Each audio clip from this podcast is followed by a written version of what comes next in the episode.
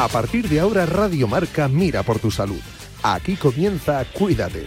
Los mejores consejos, todas las recomendaciones, lo que tienes que saber para estar en forma, la salud y el deporte en la radio. Toma nota y cuídate.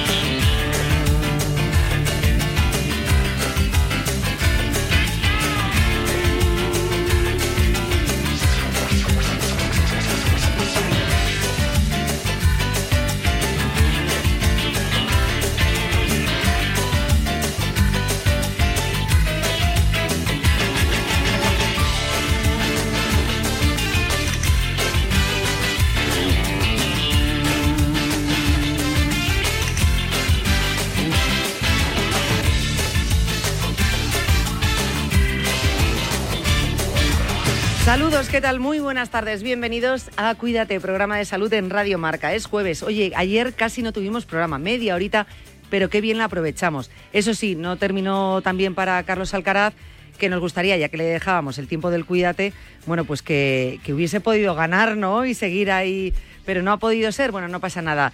Eh, nuestro mayor ánimo, que desde luego siempre lo demuestra el bueno de Carlos Alcaraz, y que nosotros te cedemos el programa siempre que quieras y más. Bien, vamos a comenzar con el programa de hoy. Los jueves abrimos la Biblioteca de la Salud y hoy lo vamos a hacer por partida doble. Primero, tenemos invitada en, el estudio. Vamos a tener dos invitados. Por un lado, Soraya Casla, ya la conocéis de sobra porque ha estado aquí con nosotros en Cuídate en varias ocasiones, hablando de los beneficios de la actividad física y del entrenamiento para los pacientes oncológicos, ¿vale? Ahora eh, tiene libro eh, que lo tengo, nada, recién salido del horno aquí en mis manos y que vosotros podéis hacer ya con él. Se llama Ante el cáncer, muévete, de Soraya Casla. Ella es doctora en Ciencias de la Actividad Física y el Deporte y especializada en ejercicio oncológico. Eh, mucho ha trabajado y ha investigado sobre la importancia y los beneficios reales del entrenamiento en los pacientes oncológicos durante el tratamiento y después, después ya del tratamiento, cuando ya han conseguido superar el cáncer, eh, esos beneficios ¿no? de, alargar el entrenamiento eh, durante el tiempo. Y eso es muy, muy importante incluso también en el previo, es decir, siempre os decimos, para prevenir enfermedades hay que comer bien, hay que activarse, moverse, mantenerse activo, sumar minutos, ¿no? Eh, pero lo cierto es que si tú ya estás preparado, cuando viene una enfermedad, como en este caso es el cáncer, bueno, pues lo afrontas de otra manera. Hablaremos de todo ello que también se recoge en su libro. Repito, ante el cáncer, muévete. Y en nada, en unos minutos voy a estar con ella. Después estaremos con Boticaria García, que también tiene su libro. Tu cerebro tiene hambre y vamos con la segunda parte. El otro día estuvimos hablando del primer capítulo. Se divide el libro en tres partes. En el día de hoy hablaremos de esa segunda parte. Antes de empezar con los contenidos, como siempre me gusta hacer un pequeño repasito de todos los titulares en materia de salud, así que nada, os cuento dos, tres pinceladas, vamos con ello.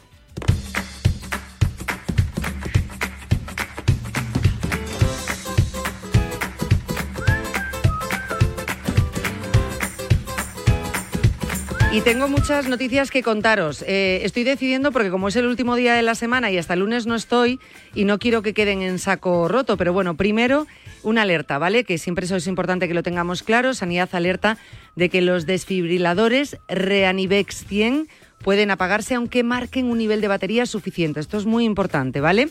Está indicado este tipo de desfibrilador para ser utilizado por personal con un mínimo conocimiento y entrenamiento en reanimación cardiopulmonar. Bien, pues en un comunicado, la Agencia Española de Medicamentos y Productos Sanitarios, organismo dependiente del Ministerio de Sanidad, detalla que la probabilidad de que el problema ocurra es alta en los desfibriladores con versiones de software 2.06 e inferiores y especialmente cuando la batería pues lleva instalada en el equipo más de dos años. Para solucionar este problema, ¿qué es lo que dicen? La empresa ha informado que se necesitaría la actualización del software a la versión 2.07, con la cual se optimiza el método de compensación del consumo de batería en espera y el valor de batería restante indicado pues será correcto. Así señala el comunicado. Vamos, que si no os hacéis una idea, esto es un poco como el móvil. Oye, que parece, lo tengo recién estrenado y es que parece que se me va la batería o me pone que no tengo batería y a veces hay que mm, actualizarlo con el último software. Pues esto pasa un poquito lo mismo. Pero como es una alerta sanitaria, nosotros os la tenemos que contar aquí en Cuídate.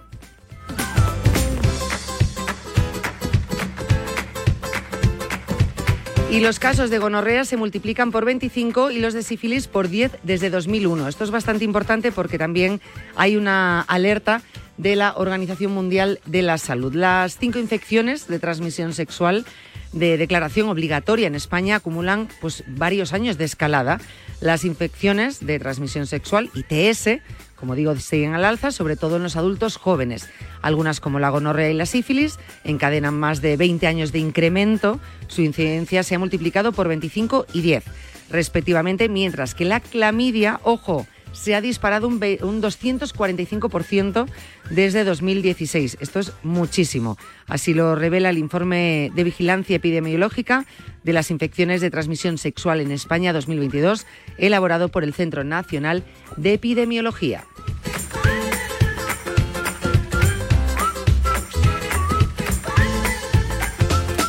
Algún titular más hay. Eh, voy a contároslo el próximo día porque no es tan eh, temporal, si más atemporal, y creo que implica que estemos unos minutos hablando del tema porque es bastante importante. Tiene que ver con la salud mental, tiene que ver con la alimentación, tiene que hablar con problemas de la piel propios en esta época del año, pero bueno, siempre os digo que si queréis ampliar información, sección de salud del mundo.es y sección de bienestar de marca.com. Vamos a empezar con los contenidos. Ya está aquí sentada conmigo Soraya Casla. Vamos a hablar de Ante el cáncer, muévete, su nuevo libro.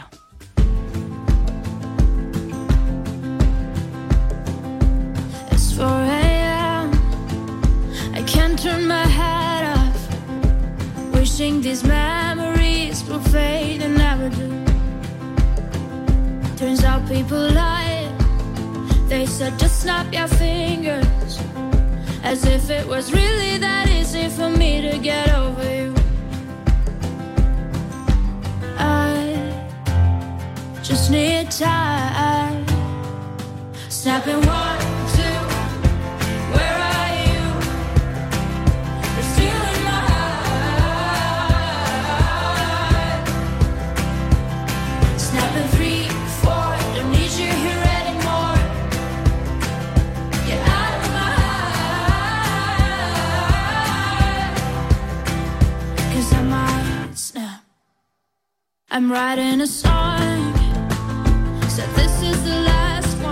Bueno, pues ya suena la, sintonía de la Biblioteca de la Salud y ya está con nosotros Soraya Casla. Soraya, ¿qué tal? Bienvenida de nuevo. Pues nada, muchísimas gracias por invitarnos, Janela, otra vez aquí con vosotros. Es un placer, la verdad, que estés aquí con nosotros. Mucho hemos aprendido eh, todas las veces que nos has visitado, ¿no? Centrándonos en, el tema del entrenamiento y el cáncer, ¿no? Lo beneficioso que es para los pacientes oncológicos. Tú has estado y nos lo contabas en su momento, Soraya, muchos años investigando incluso fuera de España eh, la realidad de esto, de estos beneficios que es un hecho, la importancia de incluirlo dentro del sistema sanitario y, lo importante que es que los médicos, que, los oncólogos lo tengan claro para ese trabajo multidisciplinar, ¿verdad? Dentro de lo que es el tratamiento de un paciente de cáncer. Totalmente, yo creo que lo has descrito muy bien. Y, mira, te, voy a, te voy a contar una anécdota. El otro día venía una de mis, de mis pacientes y me decía, le he regalado tu libro a mi oncólogo. Digo así, dice, sí, sí, se lo he recetado yo a él. Él a mí me ha recetado los, los inhibidores de la aromatasa y yo a él le he recetado este libro para que se lo empiece también a comentar a otros pacientes, que también empiece a renovarse y que si cada vez se, se informa más de la importancia que tiene esto, eh, que empiece también a, recomendar el libro. Digo, ah, pues mira, fíjate, o sea, estamos ya empezando a cambiar. No solamente los médicos recetan, sino que las pacientes también recetan a los médicos. Eso mí me pareció súper bonito Hombre, y aparte es una implicación, ¿no? Eh, primero, porque habla mucho como pacientes, pacientes que lo, lo han probado, ¿no? Y que van a su oncólogo en plan, mira, yo es que eh, lo estoy haciendo, ¿no? Estoy entrenando y realmente este entrenamiento más personalizado, eh, más teniendo en cuenta la enfermedad, el estadio del cáncer, la situación de cada paciente, realmente he obtenido beneficios y, el poder eh, llevárselo a su oncólogo. O sea, no es una recomendación al aire, bueno, tienes que hacer actividad física, no, no es, es, es, una necesidad. Sí, para nosotros son las, las personas que están dentro del programa son nuestros grandes prescriptores y lo decimos siempre. Cuando una paciente eh, está y se queda, viene y llega y se queda, es porque lo que estamos haciendo está funcionando. Y ya el siguiente paso es cuando va y le recomienda a su oncólogo o le recomienda a otros pacientes que venga. Ese es el segundo paso de que dice, oye, mira, si me va esto tan bien como para decirle a otra persona, ve y pruébalo porque a mí me ha cambiado la vida, pues desde luego que es porque realmente estamos, está funcionando ¿no? y estamos ayudando a estas personas. Y de hecho el fruto de toda esa investigación, el fruto de toda esa experiencia y el fruto de todo ese trabajo que haces diariamente desde tu centro eh, con, los pacientes oncológicos, eh, de todo ello ha salido este libro. Este libro que, por cierto, aquí en Madrid lo presentas mañana, hay que decirlo, luego lo recordaremos otra vez, a las 7 de la tarde, mañana viernes 26, en la FNAC de Callao. Ante el cáncer, muévete. Sí, la verdad es que para mí este libro ha sido, es un hijo y, un esfuerzo, nace el esfuerzo y de muchos días de, pues sin dormir, de fines de semana sin poder estar con mis hijos, porque al final pues eh, trabajas, eh, tienes niños eh, durante la semana, tienes otras obligaciones y llega el fin de semana y te tienes que poner a, a escribir, o sea, que sale del esfuerzo, sale de noches sin dormir y sale bueno, pues también de la experiencia del cariño y de lo que te mueve, ¿no? Que es decir, esto tiene que llegar a todos los pacientes, porque es lo que decías tú, nosotros vemos eh, en nuestro centro a personas que es tan impresionante lo que cambian y lo que les mejora la salud cuando empiezan a hacer este tipo de programas que lo que nos mueve es el decir, eh, no hay ni un paciente que no pueda quedarse sin esta información. Em, la verdad que entonces va a ser verdad que, escribir un libro es como tener un hijo casi. Sí, totalmente. Porque con todo lo que ya implica los primeros meses de vida, ¿no? Esa dedicación, esas noches sin dormir, ese...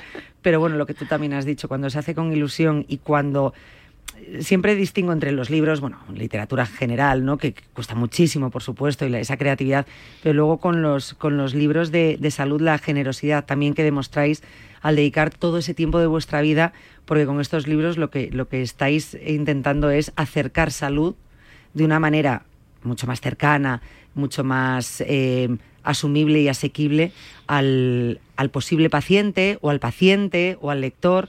Entonces, una generosidad muy grande, que es lo que has hecho tú en estos últimos meses. No solo investigar y trabajar con ellos, sino para colmo llegar a mucha más gente, ¿no? Que no, a lo mejor tenga la suerte de vivir aquí en Madrid y poder ir a tu, a tu centro. Em, dice Ana Rosa Quintana aquí en, la portada de tu libro, nunca imaginé lo importante que sería el ejercicio en mi recuperación. Soraya Casla no solo es mi entrenadora, es mi asesora. Em, me acuerdo contigo las primeras veces aquí en Cuídate, también teníamos una paciente de cáncer que te acompañaba y tú eres más que una entrenadora realmente, o sea, con los pacientes oncológicos la cosa ya no es tanto esa relación entrenador-cliente, sino realmente entrenador psicólogo, acompañante, paciente, ¿no? Pues mira, yo creo que eh, en el equipo de, nuestro centro Ejercicio y Cáncer, eh, yo tengo que, decirte que la verdad es, un orgullo tener las compañeras que tengo porque tienen una formación y una sensibilidad que realmente ponen en valor lo que nosotros queremos transmitir, que es ciencia y cariño. Una gran profesionalidad, sabiendo cómo tenemos que trabajar en cada momento de la enfermedad, dando a cada paciente lo que necesita, pero luego además eh, escuchando, entendiendo, eh, intentando apoyar a, las personas en momentos muy complicados y también, por supuesto, eh, comentándoles, pues oye, yo creo que esto lo tienes que compartir con un psicooncólogo, lo tienes que compartir con un fisioterapeuta o se lo tienes que decir a tu oncólogo, es decir, también haciendo red y ayudándoles a, que conozcan a otros profesionales que a lo mejor en ese momento ellas no son conscientes de, que, de lo que les puede beneficiar, ¿no? Porque, eh, por desgracia, yo creo que es importante ahora también decir mucho a los pacientes o hacer consciente a los pacientes de que hay cosas que las tienen, las van a tener que buscar fuera para este beneficio global. Y bueno, pues eso al final te hace como un punto de referencia. Nosotros, pues es verdad que al psicólogo a lo mejor le ven una vez a la semana o cada dos semanas o al mes, al fisio, a la fisioterapeuta igual, lo mismo, ¿no? Una vez a la semana o cada, o cada dos, tres semanas, pero a nosotros es que nos ven dos y tres veces a la semana. Entonces somos como a lo mejor a veces un poquito el punto de referencia. Y eso hace que también nuestras relaciones sean muy cercanas. Yo tengo que decir que que, mi relación con, con, las, con las chicas del, del, proyecto, hablo de chicas porque la mayoría son chicas, pero también tenemos hombres, eh, es, es, podemos decir casi de amistad, no puedo decir de amistad porque siempre eh, hay otras hay una pequeña distancia, ¿no? Sí, pero por, nuestro beneficio, pero, pero sí lo es. Y, y estoy, y la verdad es que ellas también se implican de una manera en el proyecto al, al, hacer que, al ver que esto les beneficia que lo hacen grande. Y yo siempre se lo digo, el alma del proyecto sois vosotras y, la gente y los pacientes siguen quedándose también por el cariño que vosotros le dais. Pero sí que es verdad que, que nos quedamos un poco las, las, entrenadoras como un poco de referencia en todos estos procesos y somos como los centrales, ¿no? Que repartimos juego. Entonces, un poquito también indicándoles, pues ahora tienes que ir a ver al fisioterapeuta, no lo dejes, vete al psicólogo, vete a la nutricionista. Y sí que es verdad que confían mucho también en nuestro criterio para ese tipo de cosas. Ese, la importancia que, bueno, me quedó claro que tú mm, mm, eso lo machacabas mucho las veces que estuviste aquí en Cuídate, la importancia del trabajo multidisciplinar. Y un poco a veces pues se le deja al paciente esa decisión de cuándo ir a qué consulta en ese trabajo multidisciplinar porque sabe y es consciente que necesita más especialidades, pero a veces no sabe cuándo acudir a ellas o cuándo tiene que ir. Entonces, un poco pues ese consejo, esa recomendación, esa guía también, ¿no? Porque a veces estás perdido, o sea, bastante tienes con el oncólogo, el cáncer, el que, muchas veces dices, ¿y ahora qué, no? ¿Y ahora qué, ¿Y ahora qué hago? Y ahora me noto que no, pero ¿dónde tendría que ir, no? Y eso es una implicación, un trabajo brutal. Bueno, sí, pero lo has dicho muy claro, ¿no? Es un momento, de, yo creo que es un proceso en el que nadie nos ha preparado, en el que tenemos afortunadamente en muchos casos gran desconocimiento porque no nos ha tocado de cerca y entras en una nueva realidad. Cierto. y entonces eh, el ejercicio físico en este caso eh, que nosotros hacemos en ejercicio y cáncer en grupo hace también muchas veces que tengas una red que no solamente sea de profesionales especialistas, sino de personas que están pasando por procesos similares que también te ayudan, ¿no? Con el típico consejo de a mí me pasó lo mismo y me di esta crema y me fue fenomenal, o esto sí lo tienes que decir a tu oncólogo, o X cosas, ¿no? O, al acompañamiento en muchas veces, que solamente hay que acompañar, que yo creo que también son esenciales a la hora de pasar por un proceso y no sentirte tan solo porque son cosas muy complicadas. Complicadas y repetimos que no es un camino obviamente que, sin haberlo pasado todos somos conscientes de la dureza que ello implica, ¿no? Em, ante el cáncer, muévete. Claro, ahora dirá eh, algún oyente, este libro está para pacientes, está escrito para pacientes oncológicos, para todo el público en general. ¿Quién debería leerse este libro? Pues ¿Para quién para este quién? libro? Eh, mira, me alegra mucho que me hagas esa, esa pregunta, la verdad. Y, vamos a poner, vamos a responderla con datos. Pues el, cáncer es la segunda causa de muerte en nuestro país y para 2040 uno de cada dos hombres y una de cada tres mujeres vamos a tener cáncer, si no es de manera directa, seguro que nos toca de refilón. De hecho, en 2023 aproximadamente unos 270.000 nuevos casos de cáncer eh, se han contabilizado en nuestro país.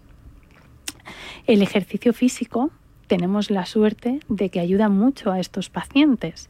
El ejercicio físico eh, aumenta la supervivencia, es, además previene el cáncer y aumenta la, disminuye los, efectos secundarios de, los, de, los efectos, de los tratamientos. Y eso no lo digo yo, ¿no? lo dice la ciencia. Por ejemplo, el ejercicio físico aumenta hasta un 30% la supervivencia y disminuye en gran parte, hasta un 35%, la probabilidad de tener enfermedades cardiovasculares. Para que te hagas una idea de la importancia de esto, un paciente con cáncer tiene un 70% más probabilidades de tener una enfermedad cardiovascular que una persona que no ha hecho, que no ha tenido cáncer previamente. Y esa es nuestra lucha, ¿no? El, dar la importancia que, esto tiene. Pero eh, estamos en una sociedad que esto es muy complicado. Una de las sustancias que es un factor de riesgo que todos conocemos, como es el tabaco, pues está muy presente en nuestra sociedad. Y por supuesto, eh, no quiero meterme con, la gente que, que, vende tabaco ni nada por el estilo. Esto es legal, pero hay 16.000 puntos de venta de tabaco. Si lo comparamos con el ejercicio físico, con los gimnasios, hay 4.000 gimnasios en un factor preventivo. Mira, el ejercicio físico no es la panacea pero sí realmente creemos que tiene un valor importante que hay que dárselo a nivel social. Además, creemos que es una pieza clave dentro de un engranaje complejo eh, en el que el oncólogo es eh, el punto inicial. O sea, todo este engranaje para mejorar y aumentar la salud del paciente se inicia en la consulta del oncólogo. Es el primero que tiene que promover que el paciente haga ejercicio físico. Y luego, pues, un grupo multidisciplinar de profesionales, nutricionistas, fisioterapeutas, enfermería, nosotros, que tenemos que seguir trabajando y, yo creo que tenemos un enemigo común, que es el cáncer, y tenemos un objetivo común, que es mejorar la calidad de vida y la salud de los pacientes. Y si nos ponemos un poquito más en concreto, también decir que de estos 4.000 centros deportivos, muy pocos tienen especialistas que puedan eh, recibir pacientes y trabajar con ellos en cualquier momento de la enfermedad. O sea que todavía nos queda mucho por hacer. Eh, mucho por hacer, pero con las cifras que has dado. Totalmente. Es que mm, eh, decías al principio en 2040, ¿no? Sí. ¿Cómo estaba? ¿Era uno de cada? Uno de cada dos hombres y una de cada tres mujeres. Tú fíjate. Hmm. Sí, y el grupo de edad que más ha aumentado son las mujeres jóvenes. Eh, en casos de cáncer en España. El ejercicio físico, de hecho, se relaciona con un menor riesgo de. El hacer ejercicio físico con un menor riesgo de tener cáncer de mama, cáncer de ovario, cáncer de útero, todos tumores eh, muy relacionados con la mujer, pero también cáncer de próstata, cáncer de colon, cáncer de pulmón, que son los más habituales en el hombre. Por lo tanto, eh, ante el cáncer y antes del cáncer, muévete. Ese yo creo que es un poco... Es que me, parece increíble, que no, porque sí, todo el mundo, no conozco a nadie que no le tenga miedo a la palabra cáncer. Eh, lo cierto es, obviamente, decir, lo que tú has dicho, la actividad física no es la panacea, ni la buena, la correcta alimentación, o sea, es decir, todo por separado no vas a decir, es que si haces ejercicio te libras del cáncer, es que si haces te libras del cáncer, no, hay muchas cosas que tienes que hacer antes de librarte del cáncer y aún así nadie te puede decir que no lo vayas a padecer, y más eh, con esta estimación de cara a 2040 que me parece tremendo. A mí me ponen los pelos de punta. Pero sí lo cierto es que sin ejercicio, sin una correcta alimentación, nosotros somos muy pesados aquí en el programa, es, es complicado librarnos de enfermedades. Y luego, si aparecen esas enfermedades, es que tenemos que estar preparados. Es que es como te están avisando, mira, es muy probable que a tu país llegue la guerra. Es que va a llegar la guerra. Es que está a punto. Es que está a punto. Es que están ahí las tropas, ¿eh? Es que te van a invadir es que te van a invadir y tú estás de fiesta todo el día. Ostras, no, entrena, fórmate para poder combatir, para poder luchar. Me da mucha rabia compararlo con una guerra, pero es así. Ten armas, ten escudos, es decir, si llega la guerra y se llega el enemigo y te invade, por lo menos ten las mejores armas y la mejor preparación para por lo menos intentar ganar la guerra. Sí, y, pero yo creo que además lo has dado en el clavo en un punto anteriormente, ¿no? Es que el... O sea, si tú estás sano, si tú tienes, has hecho ejercicio físico, comes bien y, y, tienes la mala suerte, porque esto también es una cuestión de suerte. A veces es una lotería, es cierto. De tener un cáncer, cómo vas a pasar la enfermedad y cómo vas a tolerar los tratamientos en un momento o en otro, o estando bien preparado o no estando bien preparado, no tiene nada que ver. De hecho, ya sabemos que aquellos pacientes que hacen ejercicio físico tienen hasta un 60% menos neuropatías periféricas, pierden menos masa muscular y lo que decíamos, disminuyen también menos eh, su capacidad cardiovascular, que es una variable que se relaciona con la supervivencia. Si mantenemos todos esos parámetros que no solamente se relacionan con la salud, sino con la supervivencia de los pacientes, además de sistema inmune, reducción de la inflamación, disminución de la grasa corporal, etcétera, pues todo esto va a ayudarnos a que los tratamientos sean más efectivos. Va a ayudarnos a que, además de ser más efectivos, nos van a hacer menos daño, nos van a producir menos enfermedades a largo plazo. Y por último, cuando todo esto pase, vamos a vivir más tiempo y mejor, con más salud. Entonces, eh, a mí cuando me decían al principio, tú ¿Cómo convences a una paciente para que haga ejercicio físico? pues mira, yo una de las cosas que les digo es, si haces ejercicio físico, tienes, vas a vivir un 30% más que si no lo haces. Pues con eso, claro, te, convences más, ¿no? Te convences más, un 30% más. ¿Quién no firmaría, no? Eh, por ello. Con lo cual, este libro realmente no solamente es para pacientes oncológicos que entiendan lo que tienen que hacer y lo importante que es la actividad física, sino teniendo en cuenta, y es muy duro lo que voy a decir, que si todos leyésemos este libro, uno de cada dos lectores puede llegar a tener cáncer, este libro vale para todos. Este libro vale para todos. Es así, es tal cual. Es que es muy duro decir, es que uno de cada dos lectores va a tener cáncer de aquí a, 10 años o a 20 años, pero es que es la realidad. Es que si no te toca de forma directa, te puede tocar de lado. Entonces, pues es un libro que tenemos para leer nosotros y para entender un poquito cómo nos está ayudando el ejercicio físico, pero también eh, muchas de mis pacientes lo, dicen, ¿no? Para mí es un libro también para regalar, para que mucha gente que no está en esto entienda cómo le puede ayudar eh, si esto le pasa y si no le pasa, que solo como el ejercicio físico ya por sí solo le puede ayudar para prevenir otras enfermedades. O sea que, que sí, es un libro para tener y un libro para regalar. La verdad es que sí, regalar salud por si toquemos madera, por si te pasa, ¿no? Pero como, y sí, sí, como en esto nadie te lo puede asegurar, lo que tú has dicho, parte de, la aparición del cáncer es una lotería, tiene un componente genético en algunos casos. A mí me da muchísimo miedo cuando no nos preocupamos mucho de nuestra salud y la prevención y si hacemos caso al historial. Entonces te dicen, en tu caso ha habido casos de hipertensión, diabetes, cáncer. Es que en mi familia no ha habido casos de cáncer. Da igual. Da igual. Da igual. Si ha habido casos de cáncer, ojo, tienes probablemente más papeletas. Pero si no ha habido casos de cáncer, da exactamente igual. Entonces, tanto mm, no solamente el cáncer, diabetes, tal, siempre decimos aquí en el programa, da igual, no solo te fijes en tus antecedentes, puedes ser tú el primero de tu familia.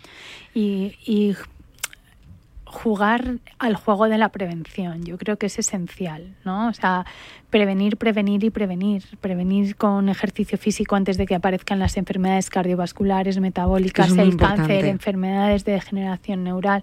O sea, el ejercicio físico ya se relaciona con la prevención de numerosas enfermedades, porque la base, la alteración fisiológica que está debajo de todo eso muchas veces es común. Entonces es muy importante que, entendamos que hacer el ejercicio adecuado nos va a ayudar a prevenir otras enfermedades. Pero es que si además he tenido cáncer, yo a mí me gusta ver una, me, gusta que, la gente vea esto como, como, un, como una película, ¿no? los tratamientos oncológicos generan un envejecimiento en las células. Es decir, tú por haber tenido un tratamiento con cáncer, tus células van a funcionar como si tuvieran más años. Y esas células después hay que rejuvenecerlas y eso no es fácil. No hay nada, no hay ningún medicamento ni nada externo que genere ese cambio fisiológico que necesita la célula, nada más que el ejercicio físico y una adecuada alimentación.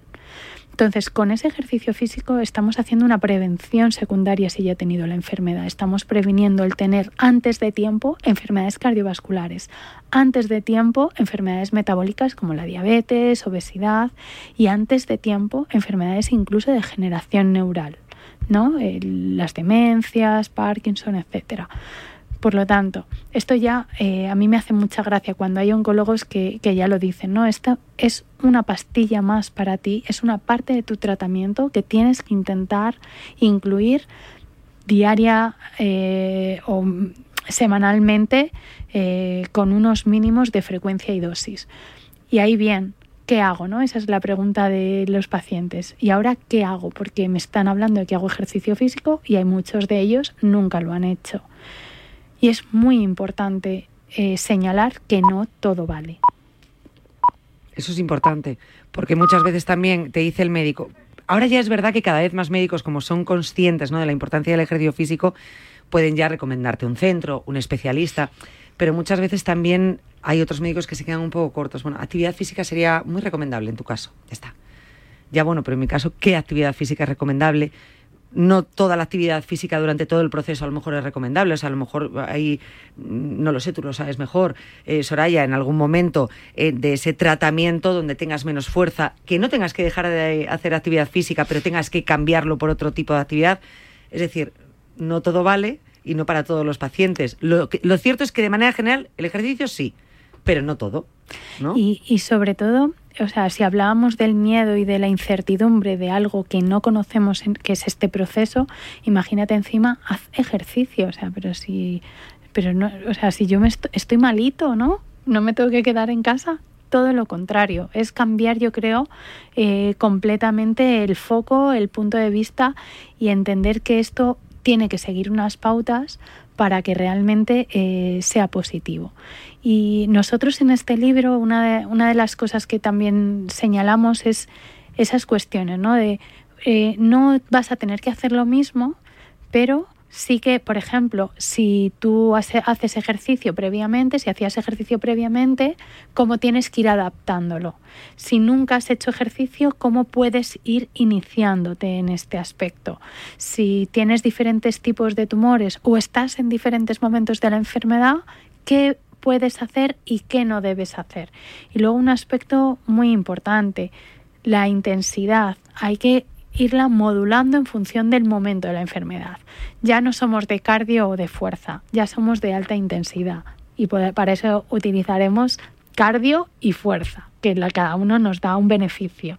Pero sobre todo, pues si acabamos de recibir el tratamiento, tenemos que bajar la intensidad los primeros días, después podremos volver a subirla y trabajaremos en función también no solamente de los tratamientos, sino de cómo cada paciente asimila el ejercicio. No todas las personas respondemos igual. Imagínate si a unos nos da alergia eh, una sustancia y a otros otra, y los mismos tratamientos oncológicos no les sientan igual a todos, pues el ejercicio pasa lo mismo.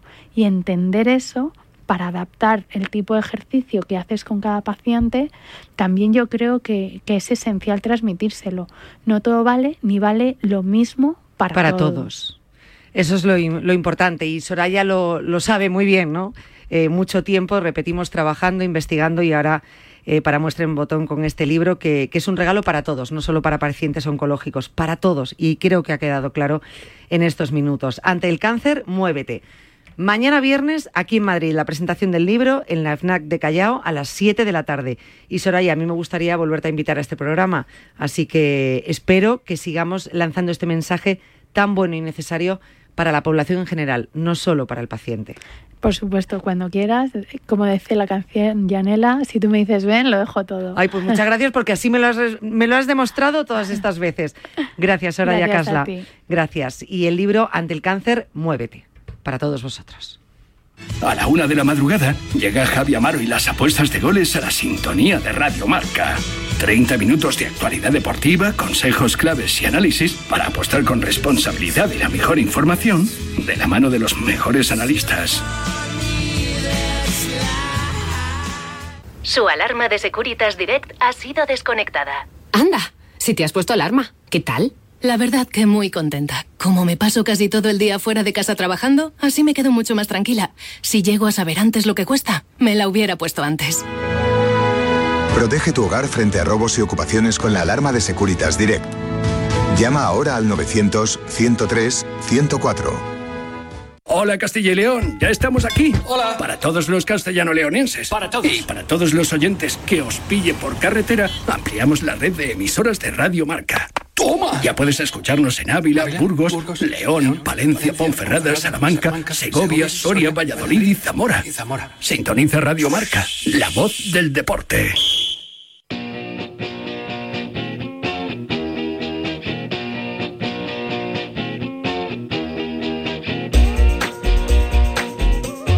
Voy rápido porque es que sale el ave, sale el ave. Dije, entre ciudad y ciudad, aquí va a estar Boticaria García con nosotros y es que le sale el ave para la siguiente ciudad porque está presentando su libro Tu cerebro tiene hambre. Tu cerebro tiene hambre. Cinco grandes cambios que te ayudarán a perder grasa y ganar salud. Y aquí pues nos hemos empeñado en destriparlo un poquito nada más. Boti, buenos días. Buenos días. Un poquito y todo lo que haga falta. Además vamos a hablar de tripas hoy, de destripar, pero, pero a base de bien. O sea que de verdad nos metemos ahí en la enjundia de la tripa. Hoy nos vamos a meter en el capítulo 2, que es la tripa, qué pasa en nuestras chichas, qué pasa en nuestra microbiota y todas esas cosas. Y lo primero que tenemos que entender, tú sabes esa palabra que se habla mucho ahora, inflamación. Sí, Bueno, Todo el mundo. está inflamado. Parecemos globos estáticos todos. Claro, pero no es lo mismo el globo, que está lleno de gases, que la inflamación, que fuego, como era la canción esa de Eros Ramazzotti era Somos fuego en el fuego, ¿cómo era? Fuego en el fuego. Exactamente, el fuego en el fuego, madre mía. Pobre Eros, pobre Eros, pobre muchacho. Bueno, pues esa inflamación, el gas es un gas, pues porque yo qué sé, pues hemos, hemos comido judías, puede- tenemos- podemos Gases. tener más la microbiota, podemos tener gases, hay maneras de prevenir y solucionar esos gases. Pero la inflamación es el fuego, ese fuego que consiste en un estado, lo llaman un estado especie de estado crónico de inflamación de, de grado bajo, que es como un estado de alarma. Yo le llamo como el estado de alarma de que estamos ahí pendientes. ¿Por qué? Bueno, pues eh, hay una historieta, el libro empieza cada capítulo con una historieta de cómo se lo explicarías a un niño de 10 años. Y aquí la manera de explicarlo es, imagínate, Yanela, que vas a un concierto de rock y han vendido más entradas de las que permite el aforo. Entonces no cabe la gente. Cuando no cabe la gente, montan una carpa eh, al lado para meter más gente. Esto es lo que pasa cuando tú estás comiendo más de lo que debes comer, tienes más energía. Página 100. Eh, Página 100. Página me, 100. me veías vas- buscándolo, sí. Página 100, Janela. Esto es como en, como en el cole. Niños, abrir el libro por la página 100. La tengo. Entonces, ¿qué ocurre cuando tú tomas más energía de la que debes? Tú tienes tus adipocitos, pero necesitas ampliar esos adipocitos o crear más adipocitos para meter la grasa. Eso es lo que pasa en un concierto de rock. Entonces, lo que ocurre es que cuando las carpas se petan, cuando tú tienes todo lleno, los adipocitos llenos de grasa, esas carpas del concierto llenas de gente, a la gente le empieza a costar respirar como en un concierto cuando está petado. Hoy sí. ¿no? O a veces en un estadio de fútbol, cuando eh, en estos estadios que la gente está de pie y se, y se, y se, mm, agolpan unos con Y- otros, y, ¿no? te cuesta respirar, o sea, empiezas como a notar una condensación. Eso un- es. Bueno, pues vamos a imaginarnos ese concierto, ese estadio, donde empieza a ver la organización que algo falla y entonces empieza a mandar más personas de estas que llevan mochilas para vender agua y vender bebidas, ¿no? Eh, pero es que ni siquiera pueden acceder a llevarle agua a la gente que se está empezando a deshidratar. Cuando tú tienes mucha grasa en tus chichas, tu cuerpo intenta mandarte más venas, más capilares para irrigar, ¿no? Esos, esos adipocitos. ¿Qué ocurre? Pues que realmente tú cuando haces eso, si tienes tanta, tanta presión entre los, entre los adipocitos, no llega, no llega, no, no tienes oxígeno, empieza a faltar oxígeno. De hecho, la gente se empieza a subir a los altavoces porque no, no llega, se empieza a oír mal, hay como un sonido estridente porque la gente está por ahí. La grasa se empieza a subir encima de tus órganos, la, esa grasa pegada a los órganos, a los riñones, a- a- al, al hígado, a las, a las chichas, incluso al corazón. ¿Qué ocurre? Pues que empiezan las peleas cuando estamos en un sitio abarrotado, la gente empieza, no puede respirar, tiene sed, está unos encima de otros, se empiezan a pelear. Empiezan Y- a empujones, a todo. eso es. Y llegan los antidisturbios. Y cuando llegan los antidisturbios, ¿qué pasa? Pues que llegan indiscriminadamente. O sea, llegan con las gomas, las pelotas de goma, con, con los gases lacrimógenos, con los perros policía, y pueden incluso esos antidisturbios que intentan poner orden, se puede llevar un cachiporrazo, uno que es bueno aquí, que no, que no ha pasado que nada. ni empujó ni nada y que estaba intentando Eso sobrevivir. es. Bueno, pues cuando acumulamos más y más adipocitos en nuestras carnes, bueno, pues al final esos adipocitos se estresan y se lanzan señales de SOS al sistema inmunitario. Nuestros adipocitos que están ahí sufriendo dicen, oye, el sistema inmunitario, ven a ayudarme. Mandan a la policía del cuerpo humano. La policía del cuerpo humano llega por allí, pero entre tanto follón la policía del cuerpo humano no distingue lo que es bueno o malo y también genera esa agresión castiga, digamos, de alguna manera las células que no lo merecen. Eso al final acaba generando, ¿te suena lo de los radicales libres? Lo hemos hablado alguna vez. Bueno, pues acaban generando radicales libres, se acaban eh, generando unas partículas que van dañando las células. Entonces, esto es un problema porque realmente genera esa inflamación, esos radicales libres, se genera un estado como de alarma y que puede acabar en tragedia, porque el adipocito puede morir. Y si muere el adipocito, se generan más radicales libres. Y bueno, realmente como cuando, como CSI, cuando se muere uno que montan un cordón policial al lado. En el cuerpo humano pasa igual con las células. Cuando se muere un adipocito, se monta un cordón policial eh, al lado y realmente se empiezan a generar, como esos gases, eh, esos efluvios tóxicos, bueno, pues empieza a generarse esa, esa, putrefacción de la célula que realmente genera sustancias que no son buenas para nuestro cuerpo. Eso es la inflamación. Cuando eso ocurre, estamos inflamados. Y bueno, ¿qué podemos hacer? Bueno, pues en el libro hablamos de qué estrategias podemos seguir. La principal es no llegar a ese estado, ¿no? Esa prevención, no llegar a tener esos adipocitos eh, eh, estresados. Pero cuando los tenemos, y en ese plan de reducción de grasa, que es lo importante, no el peso, sino la grasa, que es lo que tenemos que reducir, hay alimentos que son antiinflamatorios. Los alimentos antiinflamatorios son los que van a neutralizar de alguna manera esos radicales libres. Hablamos, ¿te acuerdas? Cuando hablábamos de radiografía de un cosmético, de que el, eh, digamos que las, los antioxidantes en el Tinder del cuerpo humano. Sí y que neutralizaban y, equilibraban la pareja. El radical libre son dos electrones dentro de un átomo, que un electrón se va, se queda un electrón suelto y quiere buscar otra pareja. Engancha otro electrón de otra célula. ¿No? Pero se van quedando radicales libres, radicales sueltos, que son los que van estropeando otras parejas, que eso puede acabar en cáncer. O parejas tóxicas. Eh, total, Totalmente. Y cuando decimos que la obesidad puede generar cáncer, que dice, ¿qué tiene que ver estar gordo con perdón, a tener cáncer? Pues porque esos radicales libres de la inflamación son los que pueden acabar derivando en más de, se creen, 13 tipos de cáncer eh, diferente. Entonces tenemos esos alimentos antiinflamatorios que van a ser las frutas, las verduras, los frutos secos, los alimentos con omega 3, como por ejemplo los, los peces que, beben en el río y los animalitos acuáticos, que también pueden ser los mejillones o los, o los Iba a decir percebes, pero no vamos a dejarlo en berberechos. Ah, berberechos, iba a decir yo berberechos. Hombre, los percebes no estaría nada mal. ¿eh? Sí, también funciona, pero bueno, igual no son, no son lo más asequible.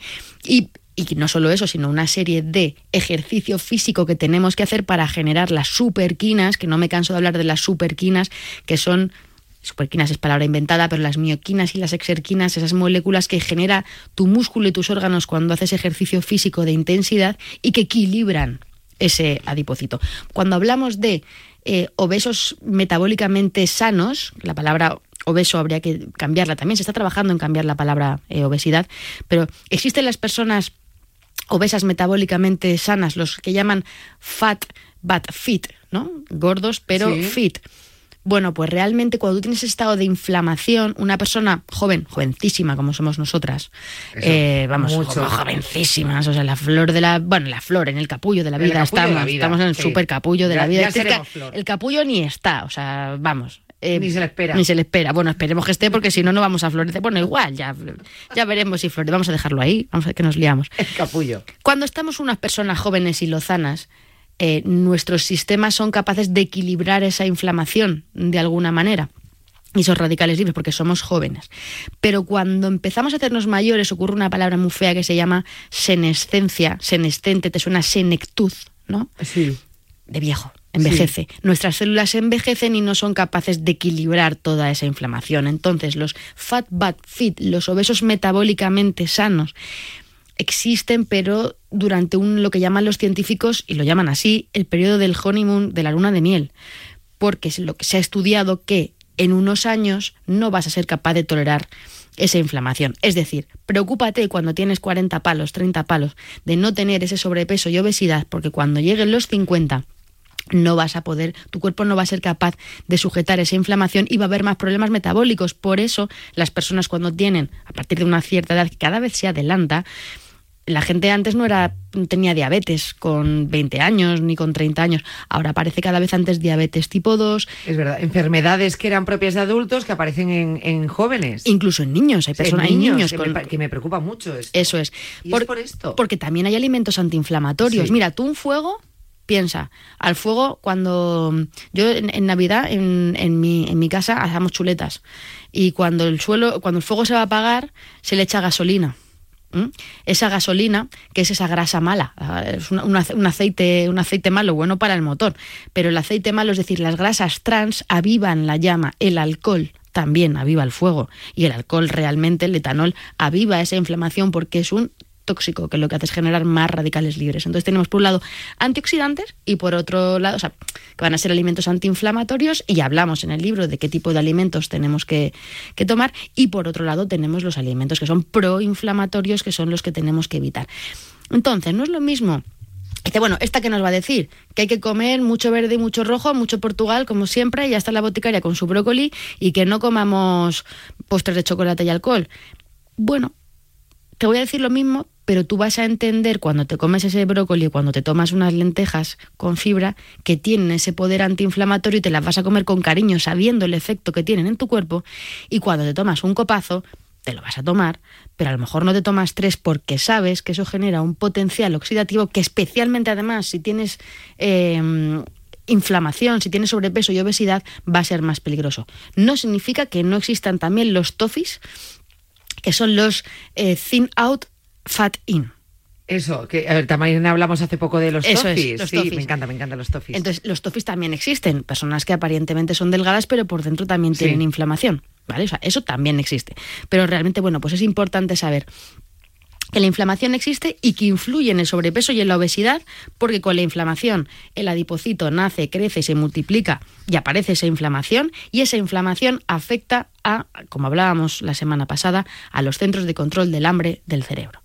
Es decir, no solo que nuestro adipocito esté generando, en ese concierto, ese follón que tenemos ahí. No, no es que yo tengo todo el rato el concierto en la cabeza. Tú imagínate ese concierto con esa gente que está allí pasando la mal. Eh, pero, pero mal, mal, fatal.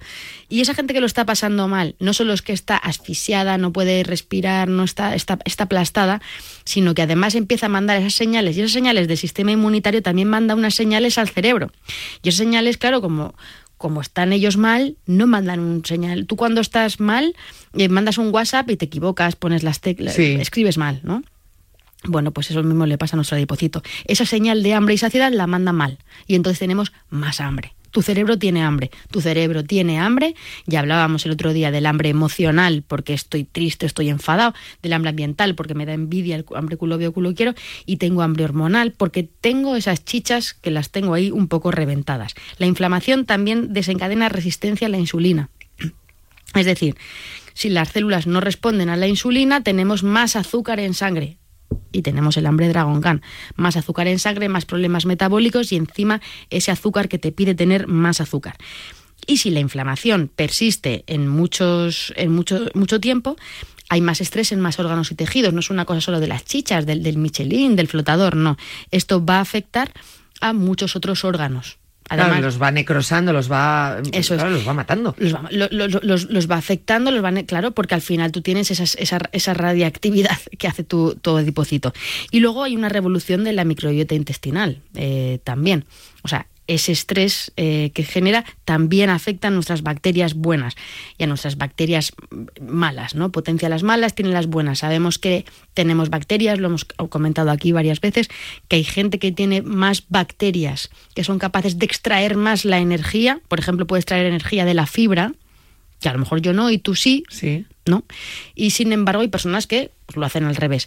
¿Qué ocurre? Que cuando tenemos esa inflamación tenemos más bacterias de las que son capaces de extraer más energía o menos bacterias de las buenas, ¿no? Entonces, bueno, esto es una simplificación, una simplificación muy grande, pero que sepamos que, que esa palmera de chocolate que nos estamos comiendo no son 200 o 300 calorías. Que sea lo que resumimos la comida al final. Esto es bueno, esto es malo, ya está. No, eso acaba provocando problemas en el concierto de, nuestras tripas, problemas en la microbiota y nuestro adipocito que está muy triste, ¿no? Y además hace que veamos a nuestro adipocito como un ser pues ese patito feo, cuando realmente, y ahora vamos a ir con las buenas noticias, porque claro, ya hemos empezado, que dices, madre mía. Sí, porque yo, a mí me da miedo el adipocito, ¿Qué, o sea, drama? sufriendo por él.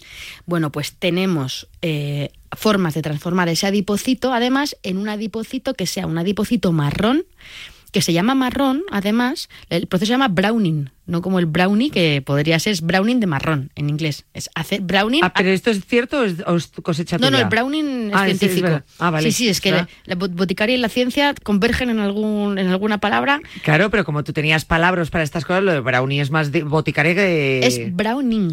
Browning. Ah, Hacer browning. marrón, como Vale. running de, Vale. de correr, browning de, de hacer marrón. Y concretamente, cuando haces running, haces browning. Porque haciendo ejercicio físico, tú eres capaz de transformar. Es que los nombres... Es que viene solo. Haciendo browning, cuando haces browning, cuando haces running, haces browning. Sí, y cuando sí. haces pop, ya, ya, no no hay, hay ya no hay stop. stop. Bueno, pues la ciencia nos dice cómo podemos transformar el adipocito blanco que, que, bueno que almacena grasa, que nos sirve de almohadilla, de, de cojín, de- bueno, que te das con el pico de la mesa y no, te, y no te rompes, que hace que no tengas frío, que tiene sus funciones, que manda señales, que manda hormonas, pero lo podemos transformar en un adipocito con más mitocondrias y por eso se llama marrón. ¿Qué es una mitocondria? Es una caldera, es una central energética. Tú imagínate que nuestras células, para hacer sus procesos, tienen dos o tres calde- calderas, los adipocitos, ¿no? Un par, eh, uno, dos. Tú imagínate que podemos conseguir que tenga 10 o 15. Claro. ¿Qué hace una caldera? Eso, eso puede ir como un tiro, vamos, a la calefacción Co- en casa. Combustión. Sin combustión. y- Quema, quema. Si tenemos unos adipocitos que queman más, quemamos más grasa. Podemos transformar nuestros adipocitos blancos en pardos con ese browning. ¿Y cómo se hace el browning? Dices, "Jo, es que te he dicho ya que hay que correr. Hay que hacer ejercicio físico de intensidad. Y otra cosa que es pasar un poco de frío. Pasando un poquito de frío, eh, bajando el termostato, podemos transformar adipocitos. Y no hace falta que nos vayamos al Polo Norte en pantalón de deporte, como dice siempre Chris Mitre. 19, 17 grados, estar a esa temperatura puede ser suficiente para aumentar grasa parda. Y si hacemos ejercicio, en vez de hacerlo en un gimnasio con muchísimo calor, en una sauna, hacer ejercicio a temperaturas como las que tenemos ahora, a 6, 7 grados, mm, 4 grados, 10 grados, hace que estemos haciendo ejercicio y tengamos baja temperatura a la vez. Luego, lo fácil que sería fármacos para Browning se están investigando, pero no tenemos evidencia todavía eh, de ninguno. Pero es una nueva terapéutica. Eh, alimentos que también, bueno, y se ha visto que, por ejemplo, el mentol, la cúrcuma, la cafeína también podrían ayudar. No es que por tomar cúrcuma te vayas, Te vayas a, a- a- a justo, pardear, pero pero, se está trabajando en eso. Y luego el ayuno también. Podría ser que el ayuno podría activar el tejido adiposo pardo, siempre bien controlado de una manera eh, estructurada. ¿no? Entonces, bueno, ahí hay esperanza para los, para los adipocitos y sobre todo tener en cuenta que se consiguen por las mismas vías de siempre, pero entendiendo cómo son. ¿no? Y en el libro, en el semáforo de las dietas que he planteado de dietas que no de ninguna manera, como la dieta de los famosos o, la, o las dietas súper restrictivas, ¿no? o, las, o las dietas monotemáticas, como la de cachofa. Luego tenemos las dietas ámbar de ¿Cuándo pueden ser útil? Pues, por ejemplo, un ayuno intermitente eh, puede ser útil. Y luego las dietas que sí podemos hacer, como la dieta mediterránea, como el plato de Harvard, o lo que yo propongo, los pilares de la dieta, ¿no? ¿Qué alimentos tenemos que comer más? ¿Qué menos? ¿Qué cambiar?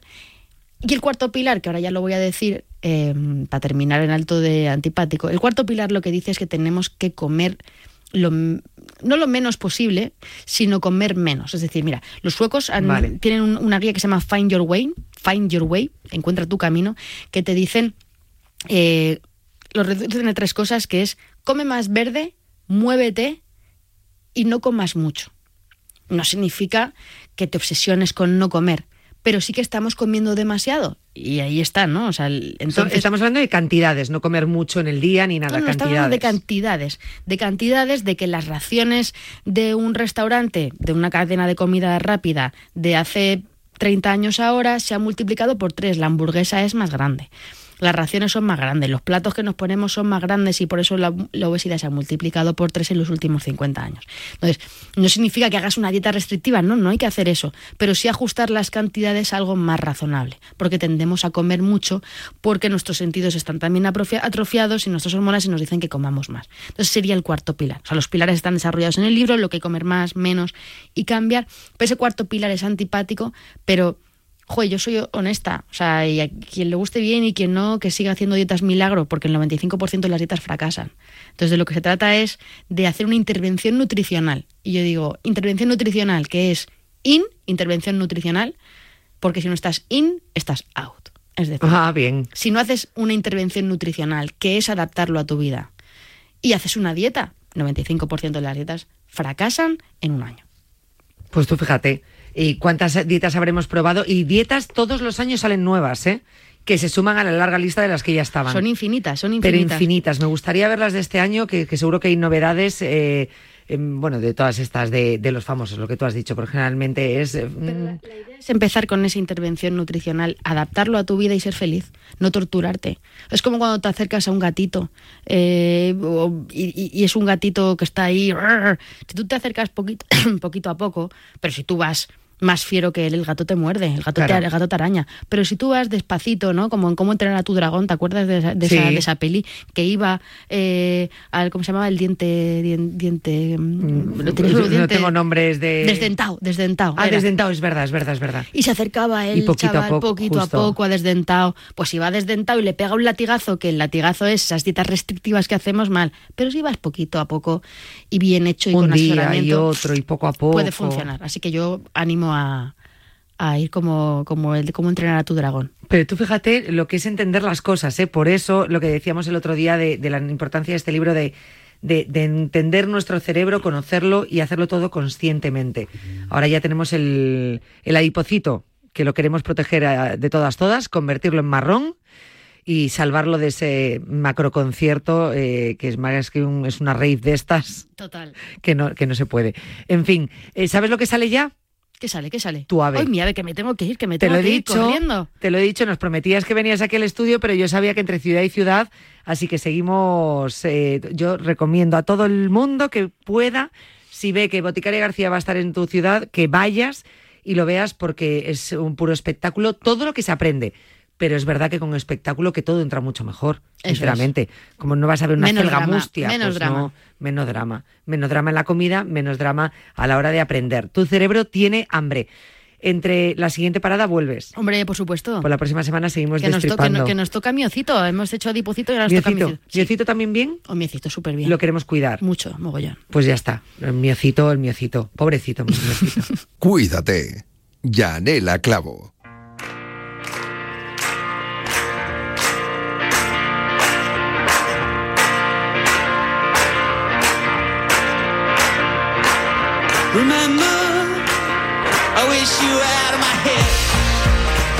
Estaba, estaba, estaba despidiendo a Boticaria García, que ya se iba. Bueno, programa completo el de hoy con visitas muy interesantes que nos han dejado consejos muy saludables. Y por supuesto, tanto el libro de Soraya Casla como el libro de Boticaria García. En la próxima semana seguiremos hablando de ellos. Lo recomiendo infinitamente. Nos vemos el próximo lunes a las 3 de la tarde aquí con más consejos en Cuídate. No os olvidéis que la próxima semana, el martes en la consulta, estará con nosotros Dani Porro, nuestro osteópata director del centro Atrio 3. Así que aprovechad ese correo electrónico para enviar vuestras consultas, incluso, incluso para reservar turno y poder entrar en directo. Cuídate arroba radiomarca.com. El martes consulta de osteopatía con Dani Porro. Molestias, lesiones, en plena recuperación y a lo mejor quieres hacer algún ejercicio que te pueda ayudar en casa. Bueno, pues para mejorar esa recuperación o esa rehabilitación, nos llamas, nos consultas. Cuídate arroba radiomarca.com. Mañana por aquí en Cuídate Runner, Natalia Freire. Hasta el lunes. Adiós.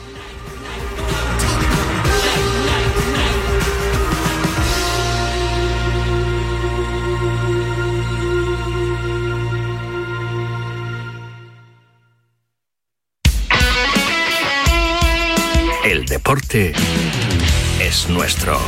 Radio Marca.